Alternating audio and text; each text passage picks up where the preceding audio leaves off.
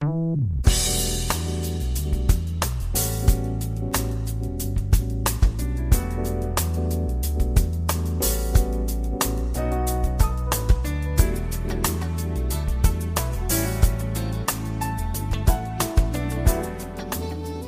友们，大家好，欢迎来到蔡老师健康讲堂，我是你的蔡老师。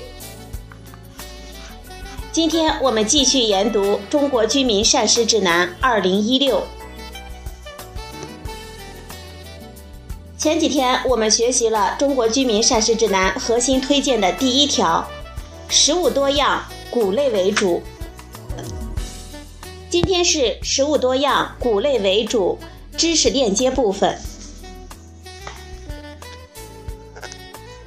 接下来呢，有六个问题您需要了解。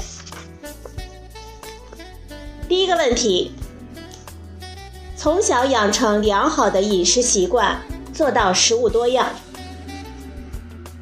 饮食习惯是指在日常生活中反复进行的饮食行为。饮食习惯是对饮食条件所产生的生理和心理的适应性的行动，在我们人类发展的过程中和个体发育各个阶段中形成。婴幼儿和少年时期是培养儿童食物多样化、良好饮食习惯的最佳的阶段。鼓励儿童尝试多种食物，增加体验和认知。促使良好的饮食习惯的养成。不良的饮食习惯在饮食上存在不科学、不规律、不合理等特点，比如说挑食、偏食等等。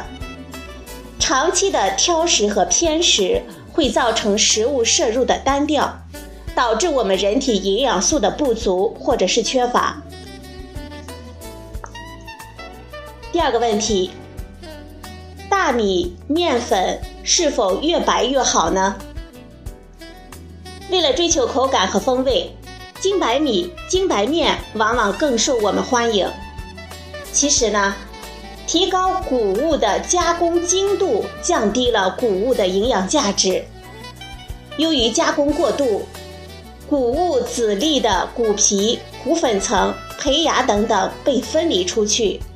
仅留下淀粉含量高的胚乳部分，从而导致营养价值的下降，膳食纤维的损失严重，B 族维生素和矿物质的损失约占到了百分之六十到百分之八十。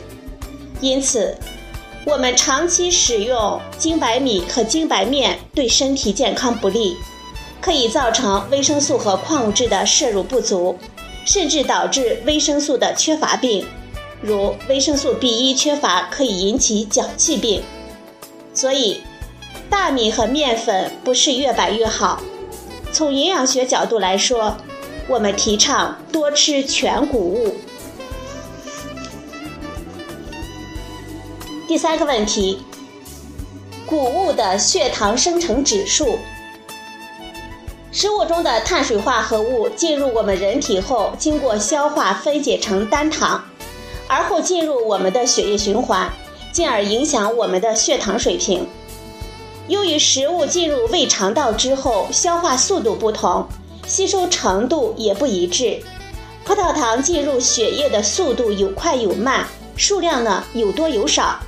因此，即使含等量碳水化合物的食物，对我们人体血糖水平的影响也不同。食物的血糖生成指数是指含五十克可利用碳水化合物的食物与相当量的葡萄糖在一定时间内，一般为两个小时，在我们体内血糖反应水平的百分比值。反应食物与葡萄糖相比，升高血糖的速度和能力。我们通常把葡萄糖的血糖生成指数定义为一百。血糖生成指数是衡量食物引起餐后血糖反应的一项有效的指标。一般而言，血糖生成指数大于七十为高血糖生成指数食物，五十到七十为中血糖生成指数食物，小于五十五为低血糖生成指数食物。食物的血糖生成指数受多种因素的影响。包括食物的加工、烹调方法以及膳食中所含的蛋白质、脂肪和膳食纤维等等因素。值得我们注意的是，血糖生成指数低的食物，并不表示我们可以多吃。研究发现，果糖虽然属于低血糖生成指数的食物，它的血糖生成指数为二十三，但是如果我们摄入过多的果糖，可能会引起腹泻以及血甘油三酯的升高。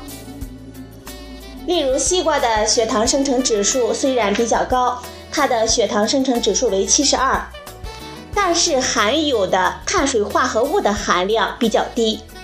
我们在摄入少量西瓜的情况下，对我们血糖水平的影响并不大。所以。食物的血糖生成指数与食物的摄入量应该结合考虑，这对指导糖尿病和肥胖人群的饮食具有十分重要的意义。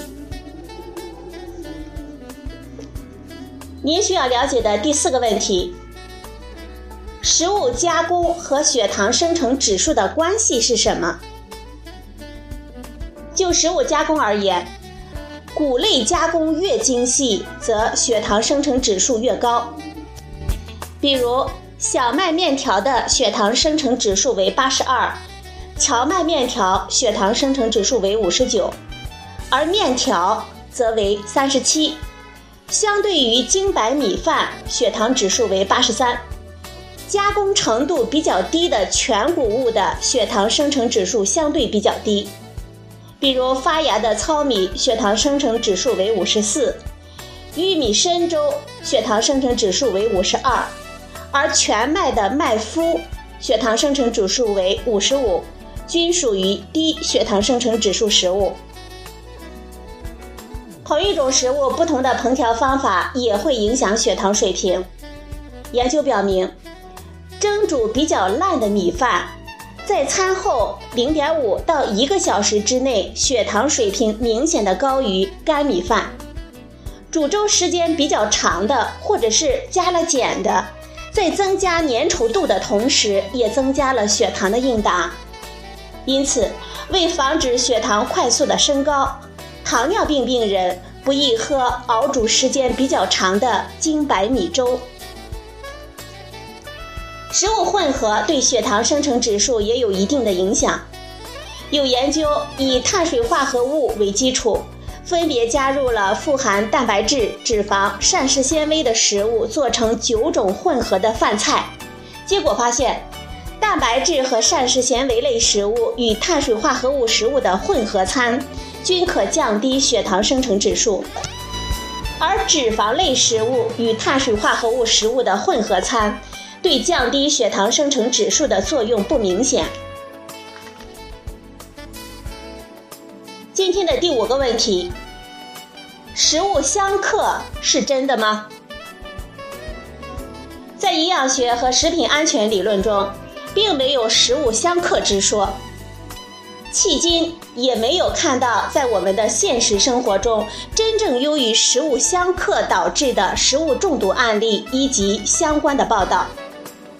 食物相克致人死亡的说法，很可能是偶然的巧合，或是食物中毒引起，或是特殊的体质产生的食物过敏的表现，并非食物的相克。社会上所谓的食物相克的理由，一是认为食物含有大量的草酸、鞣酸与钙结合，影响营养的吸收。事实上，大部分植物性食物中均含有草酸。以菠菜和豆腐为例，虽然草酸能与部分钙结合，但其影响比较小。没有被结合的钙仍可以被我们人体吸收利用。何况，菠菜和豆腐中还含有蛋白质、多种维生素、矿物质、膳食纤维以及其他有益我们健康的植物化学物。因此，我们不能因为食物中某个不确定的影响因素而放弃整个食物。二是因为与食物间发生化学反应有关。以虾和水果相克为例，认为虾中的五价砷和水果中的维生素 C 发生化学反应，可以生成三氧化二砷而引起中毒。我国食品安全标准对海产品中的砷有限量的规定，而砒霜中毒的剂量是五十毫克，根据转化系数来计算，即使虾里面含有的砷达到了最高的限量，并且有足够多的维生素 C 的转化，也相当于一个人要吃四十千克的虾才能够达到中毒的剂量。我们国家很多营养专家曾对所谓食物相克的食物，比如大葱加蜂蜜、红薯加香蕉、绿豆加狗肉、松花蛋加糖、花生加黄瓜、青豆加乙糖、海带加猪血、柿子加螃蟹等等，他们用小鼠、猴子、狗进行试验研究，其中七组有研究者做人体试食试验。结果均没有观察到任何的异常反应。中国营养学会委托兰州大学对一百名健康人进行了所谓相克食物的试食试验，包括猪肉加百合、鸡肉加芝麻、牛肉加土豆、土豆加西红柿、韭菜加菠菜等等，连续观察了一周，也均未发现任何的异常反应。诸多的研究进一步表明。食物相克之说是不成立的。今天的第六个问题：正确认识食物的酸碱平衡论。在食物化学研究中，食物分为成酸食物和成碱食物，它的分类是按照食物燃烧后所得灰分的化学性质而定的。如果食物灰分中含有比较多的磷、硫、氯元素，溶于水之后，因酸性阴离子占优势而成酸性；如果灰分中含有比较多的钾、钠、钙、镁，则呈碱性。这种分类主要用于区分食物的化学组成。食物进入我们人体后，会经过消化吸收和复杂的代谢过程。形成的代谢产物有酸性、碱性，还有的呈中性。尽管我们人体代谢过程中不断产生酸性和碱性的代谢产物，但正常人体具有完整的缓冲系统和调节系统，具有自我调节酸碱平衡的能力。血液的酸碱度是各种代谢产物综合平衡的结果。靠食物的酸碱性是不会改变我们人体的酸碱平衡的。中国居民膳食指南强调，食物多样和平衡的膳食，使我们在享受丰富食物的同时，汲取充足而合理的营养。所以呢，我们没有必要顾忌酸性还是碱性。今天的最后一个问题。我们应该如何看待营养强化食品和营养素的补充剂？营养强化食品是指在食物的加工过程中添加了我们人体必需，但是在日常膳食中又易缺乏的营养素。我们国家主要有食盐加碘以及添加了维生素 B1、维生素 B2、烟酸、钙、铁等微量营养素的强化食品。营养素补充剂是指有一种或者是多种我们人体必需的微量营养素组成的产品，比如多种维生素和矿物质营养素补充剂、钙、铁、锌营养素补充剂等等。营养素补充剂与营养强化食品的区别是，它不以食物为载体。大部分营养素补充剂为胶囊、片剂、口服液等剂型。但它不是药物，也不能替代食物，而是作为膳食营养补充品，以弥补营养的不足。食用营养强化食品和营养素补充剂，我们应该注意以下几个方面。首先，我们应该优先从膳食中获取各种充足的天然营养素。对于我们健康人来说，除了碘等个别营养素之外，我们通常可以通过合理的膳食满足我们机体对营养素的需要。因为天然食物中除了含有多种营养成分之外，还含有其他许多有益健康的成分，这对预防慢性病、促进我们健康具有重要的作用。因此，只是当膳食不能满足营养需要时，我们才可以根据自身的生理特点和营养需求，来选择适当的营养素补充剂或者是营养强化食品。其次，我们还要注意科学选购、合理使用。我们应该根据可能缺少的某些营养素，针对性的选择所需要的营养素的补充剂的产品。选购前应该注意阅读营养标签，根据该产品中所含营养素的含量及适宜的人群，恰当的选择相关的产品及食用的剂量。最后呢，最后就是缺乏才补。值得注意的是，营养强化食品和营养素补充剂都不是越多越好，不能盲目使用。最好应该在营养师或者是医师的指导下才使用。